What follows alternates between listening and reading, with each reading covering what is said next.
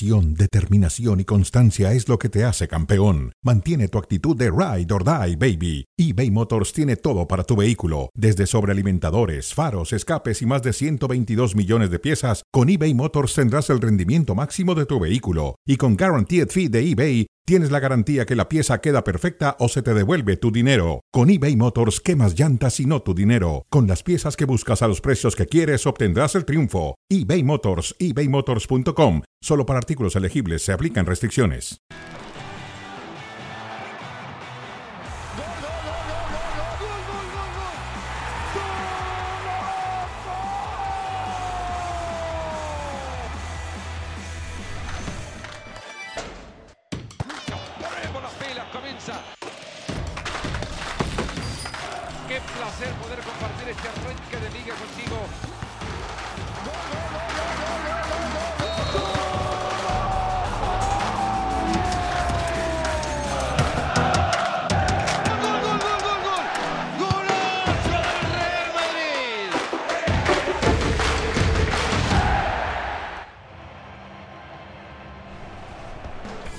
Así terminó la liga pasada con el festejo del Real Madrid. Fuera de juego desde España, a unas horas de que empiece la Liga Santander 2022-2023. Y aquí nos encontramos con el gusto de siempre saludando a Paco Gabriel. ¿Cómo estás, Paco? Bienvenido. Ciro, muchas gracias, un gusto acompañarte. Con un Real Madrid que acaba de celebrar otro título, logrado en en Helsinki, y con un Barcelona que ha gastado en serio, es el equipo en Europa que más invirtió en este verano y que más allá de lo que vamos a platicar en un instante con nuestros compañeros de inscripciones y otras cosas, hoy hay un plantel más robusto para poderle ver a los ojos al Real Madrid, ¿no? Sin duda, sin duda, Ciro, eh, por lo menos en teoría. Después en la práctica y cuando ruede la pelotita ya, ya veremos. Pero vaya, ya veremos siquiera si esos grandes refuerzos llegan a concretarse, porque todavía están en duda. No se sabe si, si vayan a, a- llegar a ser futbolistas del, del Barcelona. La realidad es de que eh, el plantel, si llegan a inscribir a todos, sí termina, termina por ser, en cuanto a calidad individual, eh, vaya, jugadores de comprobada calidad y que seguramente aportarían, porque son jugadores que saben jugar al fútbol, son jugadores que saben hacer equipo y que han trascendido en su momento. Así que si se llega a hacer, Ajá. por supuesto que le pueden competir a cualquiera. Toma un concepto de lo que acabas de decir, eh, en calidad individual pueden llegar a ser competitivos. claro. El Real Madrid tiene calidad individual y también colectiva. Y esa misma base se mantiene para esta Así campaña. Vamos a platicar de esos temas y damos la bienvenida a este programa, Ricardo Puch, a Moisés Llorens y Pablo Zabaleta, en directo desde Barcelona. El tema del que se habla en el entorno del Barcelona es este asunto de que siguen sin inscribir a sus refuerzos. ¿En qué vamos con este asunto, Ricardo? ¿Qué consecuencias podría tener esta situación? Un abrazo para los tres.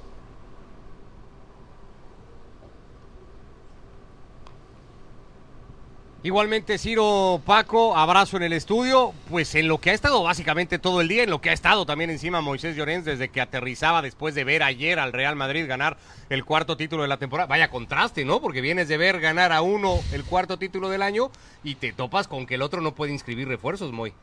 Estamos de cachondeo. No, no, no, digo pregunto, yo. Digo yo que es como, No, no, yo, es yo, como la- el día y la noche, ¿no? yo soy versátil, yo me adapto a todo. No, digo. soy capaz de trabajar en Finlandia a 16 grados y volver a Barcelona y trabajar a 40. Venga. Soy capaz de trabajar con Jean-Claude en Finlandia y trabajar a tu lado en Barcelona. Imagina si soy versátil. No, y hay que decir que se te vio de buen humor, ¿eh? Hoy, Eh, por favor. ¿Cómo que está no, el tema? que no se, que no se pierda el humor, Pablo. nunca, Exacto. Nunca. ¿Van a jugar los refuerzos el sábado? Bueno, eh, eh, si nos hemos de fiar de lo que dice Joan Laporta, sí. Si nos hemos de Oh. fiar de lo que dice a día de hoy, a esta hora, Javier Tebas, igual todos no. ¿Puede el Barça no tener a sus futbolistas? Con todo el impacto que además generó para la propia liga, que, que- que encabeza eh, Javier Tebas, no poner a los futbolistas del Barcelona el próximo sábado sería, no solo para el Barça, para la propia liga sería a ojos del Sí. mundo algo muy raro. Sí, sería duro de ver, sobre todo para el Barcelona como club institución no poder inscribir a estos jugadores después de traerlos de presentarlo delante de su público, su afición, sería realmente difícil. Obviamente que para la Liga Española sería potenciar, volver a ver al Barcelona con un equipo con refuerzos importantes de nombre para estar otra vez en, en, la primera línea y sobre todo también teniendo consideración de que en Europa tienen que volver a estar con los grandes. Así que todos deseamos de que esto pueda terminar bien y que el Barcelona pueda inscribir a los con jugadores. Con esos futbolistas, lo que hablaban un poco Ciro y Paco, ¿el plantel del Barça se ve mejor que el del Madrid? Sí. Eh, a ver. Lo dice él y no lo he dicho yo, ¿eh? Que si no. lo digo yo, ya me sacas tarjeta amarilla. No, no. Yo creo que en cuanto a alternativas en las diferentes líneas, claro, el Barcelona ahora mismo va a tener un plantel amplio y mirar el frente de ataque. Al final Dembélé, Rafinha, Aubameyang, Ansu, eh, Ansu Lewandowski, eh, Ferran. si logra Ferran, si logra tener a todos estos jugadores, obviamente la parte defensiva, Christensen, Koundé, claro, Araujo. Sin duda, sin duda. Piqué, Que Eric, creo- Eric García que ha hecho una gran pretemporada. Sí. Sí, es un jugador que yo deseo realmente O sea, que sí. eh, sea la temporada de sí, él para tú quieres decir que sí, Moisés. No, sí lo digo, pero yo lo digo desde hace días. Lo que pasa es que eh, eh, eh, a vosotros se os emblanquina la mente Ya. y no veis más allá. El tema, Ciro Paco, es que hoy, jueves, ya más bien madrugada de viernes, el Barça tiene inscritos a 17 futbolistas para debutar el sábado contra el Rayo Vallecano. Siro, déjame que déjame apuntar una Por cosa favor. que es verdad, es decir, al final mal de mucho consuelo de tontos, ¿no? Pero claro, no solo es el Barça el único el que Betis. tiene bueno. problemas, es decir, El Betis el tiene Betis seis. tiene problemas, el Atlético de Madrid tiene problemas, el Valencia tiene problemas, el Español tiene Valencia, al final al final eh, la sensación es que el fútbol español está bien controlado por Tebas, porque no quiere que entre en quiebra como pudo pasar en el, pasado, pero a lo mejor el control, a diferencia de otros campeonatos de Europa, es demasiado estricto. Sí, eh, bien lo dices, el Betis es otro equipo que está en esas condiciones, tiene seis jugadores aún sin inscribir, están tratando de que Marc Bartra se vaya al Trabzonspor, no es lo que más le seduce al futbolista, pero en esa lista de los seis que faltan por inscribir del Betis está incluido Joaquín, el gran veterano, y Andrés Guardado. Adelante Paco. Sí, no es un tema menor. No, bueno, primero felicitar a, a- a Moy, que mira que, que ya la marca de Pablo es pegajosa en serio y complicado de rebasar. Pero también se agrega Ricardo Push y ante los dos, no sé cómo le hace, Ah, sí. y termina bien librado el gran Moy. Tira regates, No, sí, sí, sí. Espectacular. Sale espectacular. sale con balón siempre dominado. Bien librado. No, la, la pregunta, la pregunta, compañeros, a ver, mi querido Moy, y no te la quiero hacer a ti porque te lo tomas muy personal, mi querido Moy, pero a ver, ¿qué es lo peor que le podría pas- eh, pasar al Barcelona y lo no, mejor? no, no, no, no, no, yo, Ok, ok, no, olvídate de eso. ¿Qué es lo peor que le lo puede mejor pasar que le al Barça pasar al Barça es que los puede inscribir a todo y lo mejor que le y puede lo pasar? peor es que, Que no se lo saque la lotería. Lo mejor No. que se saque la lotería, lo no, mejor, ¿no? Lo, lo- mejor que le puede pasar es que inscriba a los futbolistas. Sí, mañana a la mañana sí Xavi puede hacer la Ma- pelota parada mañana- sabiendo con quién va a estar Sí, cada uno. Claro, ¿no? que ficha Bernardo Silva No, bueno. y, y eso es lo mejor que le podría pasar. Lo peor, yo creo que lo peor lo está escribiendo, eh, lo está esculpiendo eh, cada minuto que pasa a piedra, que es hacer un ridículo histórico. Es decir, aunque puedas inscribir a Lewandowski o a Koundé, por ponerte un ejemplo, eh, eh, la sensación de que el Barça sigue siendo en muchos aspectos un chiste es una realidad. Eh, eh, se atacaba en su día a Sandro Rosell, se atacaba en su día a Bartomeu, se ataca ahora a Joan Laporta, pero es que al final todos los que lo hacen mal tienen que recibir y el que acaba más dañado en ese caso es la institución. Parece un poco entre broma y no broma, Pablo. ¿Cuánto ha afectado, ha afectado todo esto a Xavi? O sea, ¿cuánto a un entrenador que tiene que preparar un partido para el sábado, esto le afecta a decir, ¿a quién voy a poder poner y a quién no? ¿Cuánto ha trabajado el Barça? el Yo partido? creo que es una situación irreal, no deseada por ningún entrenador, de estar a menos de 48 horas de jugar un partido y no saber con qué jugadores vas a contar para el sábado. O sea, pero bueno, la situación es la que un poco la que hablábamos hoy. Eh, él mismo, incluso en las conferencias de prensa, ha, dicho o ha mencionado muchas veces que desea que algunos jugadores que están con posibilidad de salir, que quiere que- quedarse, que cuenta con ellos, pero se entiende y sabe la situación institucional del club, financiera. Entonces, claro, ya tener este tipo de duda y no saber con quién vas a contar no el primer partido de temporada tiene que ser algo bastante complejo. ¿Cuántos de estos que están por inscribirse o de los refuerzos o de los que se renovaron contratos pensaríamos serían idealmente titulares? Bueno, en la cabeza de en la cabeza de Xavi posiblemente Cundé podría ser titular indiscutible, Araujo que tiene trampa al contrato porque lo pueden meter con el contrato al ser una ampliación de contrato con una renovación lo meten por el contrato el año pasado y puede jugar, pero Cundé, Araujo, eh, yo creo que Rafinha y Lewandowski. Esos cuatro seguros. Esos cuatro seguros. Luego, lógicamente, que sí es un jugador diferente para el centro del campo de lo que tiene el Barça. Un tipo con mucho toque, pero, también. Ahí jugaría Busquets. Podemos dar por hecho que el titular es Busquets. No, porque yo creo que yo creo que, sí está más para jugar de volante, de interior, no tanto pero como. ¿y Gaby Pedri? Bueno, pero es decir, que, que, que, sí podría ser titular tranquilamente. Y luego eh, queda Sergio Roberto, que, que va a ser como muy polivalente. Christensen, que bueno, que sí que puede jugar, pero que hay mucha competencia en la defensa y creo que ya estamos, ¿no? Sí, sí, sí, por lo menos de los que llegaban, sí. Y es que es el tema, Ciro, Paco, no, no, no se ha parado todo este jueves de eso, ¿no? De, qué va a hacer el Barça y cómo lo va a solucionar. Eh, mañana, que es su último día. Sí, creo que lo, explican muy bien y ahí está el primer riesgo para el primer partido y lo que puedas pero también, trabajar, pero también eh, hacemos alegres cuentas, y este sí, este sí. ¿Con qué cara le dices a que sí o con qué cara le dices a Christensen, oye, no sabes qué, siempre ya no? Sí, es que hay algunos que podrían caer ah, bueno, en, a eso, esa a categoría. a eso me refiero, ¿no? Ahora, eh, yo, quiero, yo quiero cambiar un poquito el tema, porque ahora que Paco les preguntaba de lo mejor y lo peor, eh, en la categoría de lo peor hay algo que la verdad me, causa una paradoja y, me causa un dolor de estómago que no puedo con él. Calma, porque no, es que el Barça se dice más que un club por sus valores. Ah, y eso está muy bien. Pero veo lo que le están haciendo a Frankie de Jong y la verdad es que me hace un cortocircuito bárbaro.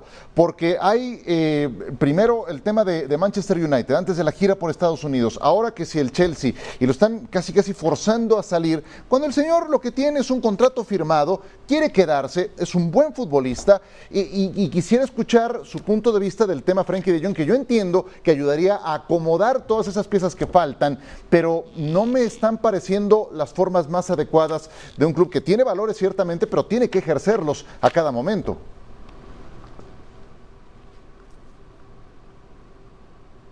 Ahora actualizamos lo último en cuanto a información del tema de, de, de Frenkie de Jong. Moy, ¿en qué va el asunto y qué podría pasar? Primero, ¿le sobra al Barça Frenkie de Jong hoy, no. Pablo? Con lo no. Que no, no, yo creo que es un, futbolista con muchísimo potencial. Eh, tiene muchísima calidad, sobre todo teniendo en cuenta que Pedri y Gaby en algún momento pueden tener algún problema físico, como lo hemos visto la temporada pasada con la lesión bastante prolongada de Pedri, que Frankie Jong es un jugador que se acomoda muy bien ahí en zonas interiores. Mm, sí que creo que de la llegada de él es como que se esperó siempre un poquito más, ¿no? No logró esa continuidad y de estar al, a la altura de lo que estábamos acostumbrados a verlo en el Ajax, pero sin duda que para mí es un jugador que, es muy interesante y, creo que para mí Xavi quiere contar con él ¿Y esta que temporada. aspiraría a ser titular en este Barça de los refuerzos completos? Y yo creo que con año de Mundial, yo creo que él quiere quedarse y él sabe que está para ganarse un lugar. No, no, yo creo que es un futbolista diferencial en el Barça. Creo que es un centrocampista con un recorrido enorme, con una polivalencia muy interesante. Y yo estoy convencido que si queda, ojalá se quede Frenkie de Jong. Creo que es un futbolista para ser titular, pero con la gorra. Ahora, si se queda, tendría que quedarse con unas condiciones que por lo que se ha hecho público pues parecen lo que decía Ciro, ¿no? O sea, de, no, de un club de lo que presume ser el Barça. No, porque además el Barça eh, ha hecho en el pasado y no hace mucho campañas anti-bullying. Denuncia el bullying, eh, atácale al bullying, dile no al bullying. Y yo o me despisto mucho, o mi interpretación es muy mala, o lo que está sufriendo Frankie de Jong es un claro ejemplo de bullying mediático e institucional.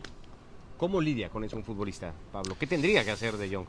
Es difícil, yo creo que son momentos donde mm, tenés que ser fuerte mentalmente y ahí pasa por el jugador con las ganas y el deseo de querer quedarte y, demostrar a la gente que está equivocada, que él es un jugador comprometido, que tiene ganas de triunfar en el Barcelona, que está feliz viviendo en esta ciudad y que quiere ganar títulos. Y más, otra cosa que decía muy bien Siro, que es que lo único que tiene con el Barça es un contrato firmado. Es decir, cuando le hizo falta al Barça que se redujese el sueldo, lo hizo, se redujo la ficha. Y luego Bartomeu, es verdad que le dice, bueno, yo te reduzco aquí y te renuevo hasta el 2026. ¿Eso es lo que apela el Barça que podría ser ilegal? Bueno, pero es que no es ilegal, es que tú, tú imagínate el día que tengas que renovar la renovación con ESPN, que digan, escuche, rebájese un poco el sueldo y en vez de darle dos años más, le doy cuatro. Y en vez de cobrar X, usted va a cobrar XY. ¿Usted qué va a decir? Pues para adelante. Pues pronto me toca, ¿eh? Te voy a llevar de... Eh. de- eh, Te llevo a ti de ahí de representante, Escúchame, ¿eh? escúchame una cosa. Pini, Pini. Sahabi, Pini Sahabi a mi lado Venga, venga. es Peter Pan. Me parece. Ya está, arreglado. ¿Cómo está? Y, y- Sí, y- y- tiburón. eh, a nivel de información, ¿en qué está De Jong? ¿Qué postura tiene hoy más? ¿Seguir o no? Es que, ¿Cómo la? ¿Qué postura tiene De Jong? ¿Seguir en el Barça? Sí, sí, no, no. ¿Empujar hasta el final? No, no, mira, es más. ¿O tirar la toalla? No, no, no, Frankie de Jong está convencido. Hombre, un, un chaval eh, de 24 años que hace una inversión en una casa de 10 millones de euros, yo creo que al final lo que quiere es montar una vida en un sitio que está a gusto, que está feliz y que quiere, que quiere avanzar durante muchos años. Por si no le faltaran cosas, Ciro, Paco, al Barça, suma a la falta de inscripción de futbolistas, este todavía el tema de De Jong. Oye, Ciro, a ver, eh, ¿aplicará el bullying en el caso de que estamos hablando del Barcelona? Ricardo recurrentemente le saque a Moy el tema del Madrid. El tema de Finlandia, sí, sí, sí. ¿Aplicará? Yo creo que sí, ¿no? Sí, sí, una tarjeta amarilla al menos. ¿no? Bullying descarado. En el bullying minuto- No, descarado. no, pero, En el pero no, minuto Pa- 90 de Paco. Paco, mira, mira, mira. Paco, Sí. Venga. Me asusta, ¿qué vas a sacar? Lo acabo, lo acabo, lo acabo rápido yo. Lo acabo rápido. Mira, lo que le hago a Ricardo Puig. Rápido lo acabo. No preparado, ¿eh? Tarjeta No, roja y a la preparado, calle. Moisés Llorens. Eh, está preparado para todo, tanto Moisés No, Llorens para nada. como Para nada. Ricardo Puig Para nada. y Pablo Zabaleta. Señores, un abrazo grande, grande hasta Abrazo. Barcelona. Y ellos están allá porque el Barça se estará presentando contra el Rayo Vallecano. A ver cuántos de los refuerzos logra inscribir y lo tendremos en exclusiva por ESPN Deportes, ESPN más. Bueno, eh, eh, vamos entrándole eh, a propósito del Barcelona al Real Madrid. De hablar Imaginemos- del, del once de posible para el Rayo Valle- del Barça contra el Rayo Vallecano, ni lo mencionamos, ¿no? Evidentemente. Está complicado, sí, pues tendrán que acomodarse algunas piezas, Beto, a saber con quiénes trabajó eh, ese señor que tienes ahí a tus espaldas, pero imaginemos que logran inscribir a todos los que pretenden. ¿Quién tiene entonces mejor plantilla, el Barcelona o el Real Madrid? Individualmente, individualmente sí, sí es muy parejo. Yo, la calidad de los jugadores que contrata el Barcelona es indiscutible. Sí, Indiscutible. pero falta hacer un equipo. Ah, no, sin duda. Por más que me digan, es que con esa calidad puedes ganar, ¿a quién le puedes ganar? A los grandes equipos, no. A los grandes equipos de Europa, no. Si no tienes un buen equipo, no hay, no hay forma. Sí. No hay forma. El Real Madrid sí. Ahí está la gran ventaja. Y tú decías, Ciro, tiene la base, pero no solo eso. Agregó futbolistas que puntualmente le van a servir mucho, que te van a fortalecer en defensa y que además te van a generar en, en- en ataque, ¿no? Yo, yo creo que el único dilema del Real Madrid, si es que lo, si es que lo hay, y ya lo hemos hablado muchas veces, el, el tema de quién puede sustituir a Benzema. A Karim Benzema, Ese es el punto, único sí. tema, ¿no? Sí, me, me quieres decir entonces que el Real Madrid tiene mejor plantilla que Hoy el por hoy Barcelona. sí, claro, sí. Ahora, otra cosa, no olvidemos, ahora le toca a Xavi hacer un equipo. Xavi, como sea, no olvidemos que está empezando su carrera como entrenador. Allá tienes el señor que está en el costado, que es tal vez el mejor del mundo. Hoy, hoy está reconocido como tal, o uno de los mejores del mundo. Qué bueno con un liderazgo muy particular. Y, y- y entonces, él sí ha logrado hacer un equipo Sí. que creo que hoy tiene un vestidor más sano, lo comentó ayer en Helsinki a pregunta expresa, pero él lo remarcó varias veces, un vestidor en el que ya no está Isco, que estaba molesto porque no jugaba, Pero sobre todo, en el que ya no está Bale, Sobre todo. que cobraba un montón y Sí. que estaba pues, robando auténticamente. Hoy ese vestidor incluso está más sano. Entonces ahí sí tienes conjunto, ahí sí tienes equipo. Y lo que sumaste fue fondo de armario. Totalmente, y, y además el, el jugador se identifica con Ancelotti, ¿no? No hay, normalmente en, en los momentos más álgidos, inclusive de disciplina, por ejemplo, lo de Gareth Bale, jamás salió Ancelotti a, A tundirle, para nada. o a exhibirlo, Pero ni un rozón, para nada. nada. Eso es un arte, eso te habla de una gestión impecable. No quiso ser, hay muchos entrenadores, ¿no? Que dicen, es que yo voy a llegar a imponer Galtier ahora en el Paris Saint Germain. No, que conmigo no hay indisciplinas. Espérate a que te pidan el primer permiso, las grandes figuras, y después hablamos. Eh. No, Ancelotti no, no, no se regodea con sus actitudes extracancha. Para nada, pero tiene un gran control del vestuario, Sí. en lo absolu- eh, totalmente. Y, y sus jugadores le, le- le- le- le- le quieren. Por ejemplo, Vinicius, que es pieza clave, bueno, le vive eternamente agradecido. Y así cada uno de ellos. No, yo creo que hay una gran diferencia hoy por hoy, una gran diferencia entre Real Madrid y el Barcelona. Oye, a ver, ¿qué va a hacer Ancelotti cuando tenga que darle descanso a Karim Benzema? Se lo o cuando se lesione Benzema. Se lo va a dar. No, claro, pero eh, ¿qué- ¿cómo lo va a suplir en la cancha? No, no, bueno, no lo sé. En este momento no sé, no, no, no lo sé, porque ninguno de los que ha puesto le han redituado. Es que ese es un gran problema. Sí, pero aún así le ganó al Paris Saint Germain, le ganó al Chelsea, le ganó al Liverpool. Aún así. bueno, fue campeón. con Benzema. Y cuando jugó contra el Barça sin Benzema, Sí, pero le llenaron lo la hablamos canasta. en la tarde, pero ya, ya tenía la liga ganada. Ya tenía la liga ganada. Ya estaba el partido, ya estaba, ya estaba resuelta la liga. O sea, Benzema hay que tomar en cuenta que en tres meses va a jugar el Mundial. Vamos a ver una gran versión de Benzema. Vamos a ver una gran versión de Benzema. Yo estoy seguro que después de hacer una gran pretemporada, un tipo que, que seguramente se va a cuidar, porque no, no estuvo en el Mundial del 2018, no fue campeón del mundo, no se le puede ir esta, es un tipo ganador, no se le puede ir esta.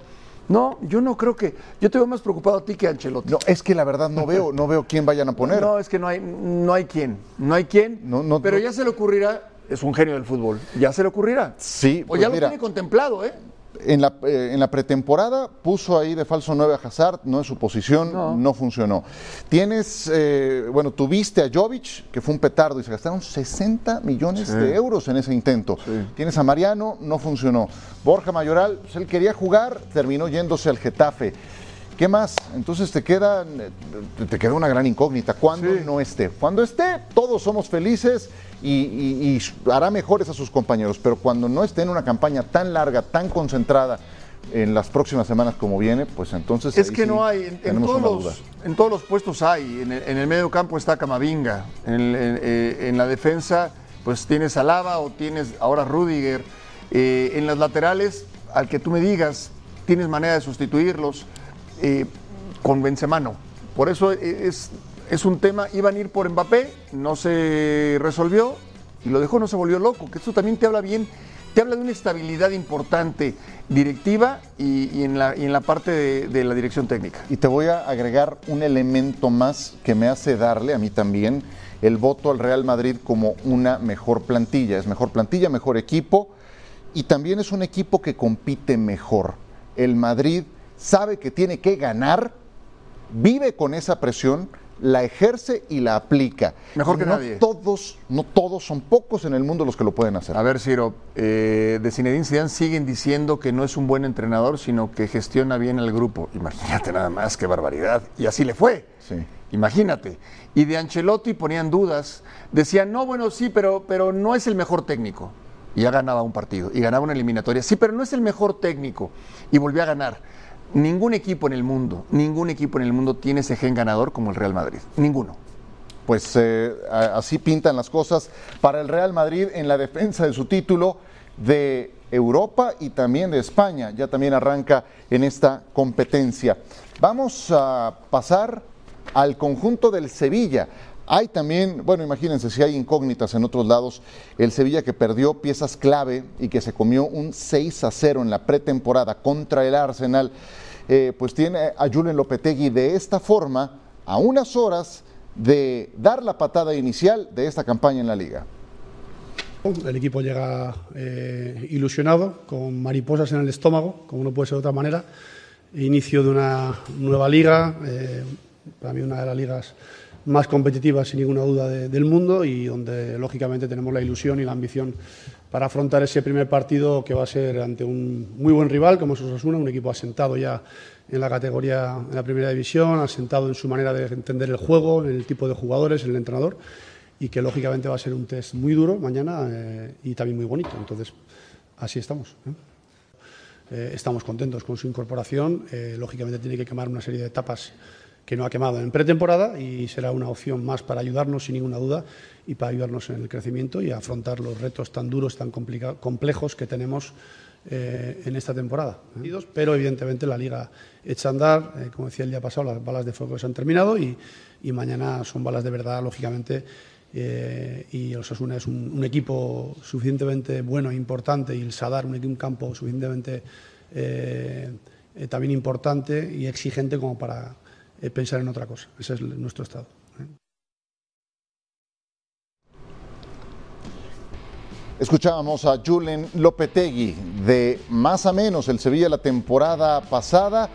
Se fue desinflando, no le aguantó el paso a los demás cuando por ahí parecía que tropezaba el Real Madrid, etcétera, cuando podía dar un paso adelante y, meterse en serio a la disputa por el título, le terminó quedando muy grande ese, ese reto.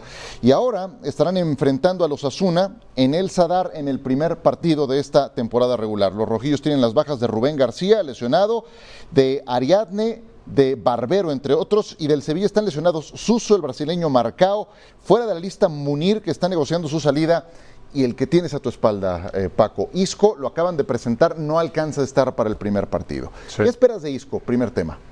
Bueno, a ver, se conoce perfectamente, se conocen muy bien eh, eh, Lopetegui y él desde los inicios de Isco y de aquel campeonato europeo sub-21, donde Lopetegui era el entrenador y digamos que Isco era la figura, una de las grandes figuras. Regresa en horas bajas Isco, pero con esa posibilidad de revancha. Si está bien físicamente, porque la motivación la debe de tener, va a dar mucho de qué hablar. Va a dar mucho de qué hablar. Creo que es un jugador que pudo haber dado más en su momento, pudo haber dado más, siempre pudo, o, o se esperaba mucho más de él. Es el momento de mostrarlo. Es el momento de mostrarlo con un técnico que te pidió, con un técnico que te quiere, que te respalda, que te apoya, en un equipo que es una, que para muchos es una incógnita y yo considero que puede ser la sorpresa, la revelación. Es decir, la gente hoy espera un Sevilla mm, ahí arribita de media tabla, con la opción de meterse quizás en puestos europeos. Yo creo que va a dar de qué hablar. Yo creo que va a ser una mejor temporada de lo que la gente espera en Sevilla. Mm, pero una sorpresa para el Sevilla, una revelación para Meterse el Sevilla. en los cuatro primeros. Es normalmente donde está, ¿no? Bueno, pero hoy la gente piensa que no. Hoy la gente piensa que Sevilla va a estar por debajo, desde luego, de Atlético, Barcelona, Real Madrid y algún otro más, quizás el. Valencia eh, y alguno otro. Yo creo que el- el Sevilla va a dar, va, va- va a um, recrear la historia que en algún momento Lopetegui eh, insinuó con el Real Madrid, sí, pero que no lo pudo conseguir. Híjole, yo, yo tengo ¿No? dudas con o el, con el Porto, o con el Porto. Yo tengo dudas con el Sevilla, especialmente porque perdió a uno de sus grandes referentes en la defensa, que es Jules Koundé. Sí, claro. Ese insustituible, un Sí. futbolista además todavía con un techo altísimo, termina yéndose al Barcelona. El Barcelona, el Barcelona le hizo ver su suerte a varios equipos en este mercado del verano. Necesitaban un lateral izquierdo, vino Alex Telles. Ajá. y, y lo hace bastante bien, inclusive lo puedes poner como volante. Yo creo que a, partir de, de que no se espera mucho del Sevilla, puede dar mucho de qué hablar. Eh, yo de Isco te diría que puede llegar a ilusionar la mejor versión de Isco, una versión que hace mucho no vemos. Sí. Porque en el Real Madrid se diluyó a tal grado, como tú decías, que terminó por ser un futbolista residual. Y si reunió 12 mil personas en el Sánchez Pizjuán, ahora que lo presentaron, pues fue en buena medida movidos por esa ilusión del mejor Isco, el mejor Isco que hace rato no. No vemos. muchos jugadores pueden atraer a 12 mil personas en su presentación. Sí, No Sí, muchos. movidos por esa ilusión. Está ¿no? bien. A ver, ¿qué, te, qué, qué me dices del Tecatito Corona? Bueno, es eh, un jugador también que entra en el, en el terreno de lo que es Isco por el conocimiento que tiene por el conocimiento que tiene eh, Lopetegui de él. Ya lo dirigió en el Porto, la mejor versión de ambos, como técnico, como jugador y como bueno, y en el caso de, de los resultados que se obtuvieron. Le va a aportar mucho. Eh, torneo previo a una Copa del Mundo, tres meses para el Mundial. Yo insisto en eso porque estamos acostumbrados a cuando inicia una liga, la que sea, pues el Mundial, viene- falta un año. No, en este caso no. En este caso faltan tres meses. Debes encontrar la mejor versión de cada uno de los jugadores. Va a ser un equipo muy ligerito, un equipo de buen trato de balón y bien dirigido. No te veo muy optimista. Eh, No, la verdad no. Creo que sí. ¿Sabes qué? Los vi en la pretemporada, ese 6 a 0 contra el Arsenal No en la torre. Y luego jugaron contra el Leicester City y también sí, los, sí. los zarandearon. Es pretemporada. Sí, eh, a eso se refería eh, Julian Lopetegui. Dice, las balas que cuentan son estas. Y el primer compromiso, no está fácil, es contra los Asuna de Pamplona este mismo viernes. Sí, me genera dudas. Yo creo que el, el Sevilla va a dar un paso atrás. No lo veo terminando entre los primeros cuatro. De por sí que los tres primeros sí- siempre están muy definidos, ¿no? Muy, muy siempre definidos. termina decantándose de esa forma la liga. Eh, ¿Quién va a llegar más, más lejos, el Sevilla o el Valencia, por ejemplo? Uy, no, pues el Sevilla. Sí, es que el Valencia trae un caos organizacional. Es que ¿qué otro peor. equipo puede superar al Sevilla que no sea el Atlético, el, el- el Real Madrid o el, o el Barça? No, está, está muy difícil, está muy difícil. ¿Sabes qué? El Sevilla, a diferencia del Valencia, sí tiene un proyecto deportivo, o sea, sí, Sí. tiene un monchi. Del otro lado lo cambian cada año y Que no es medio y es un relajo. De acuerdo. Claro, y te- no, y, y si alguien lo sabe, eres tú, justamente. Paco, siempre un gusto estar Igualmente, contigo. Ciro. Ya viene la liga y está por esta plataforma. Hasta la próxima.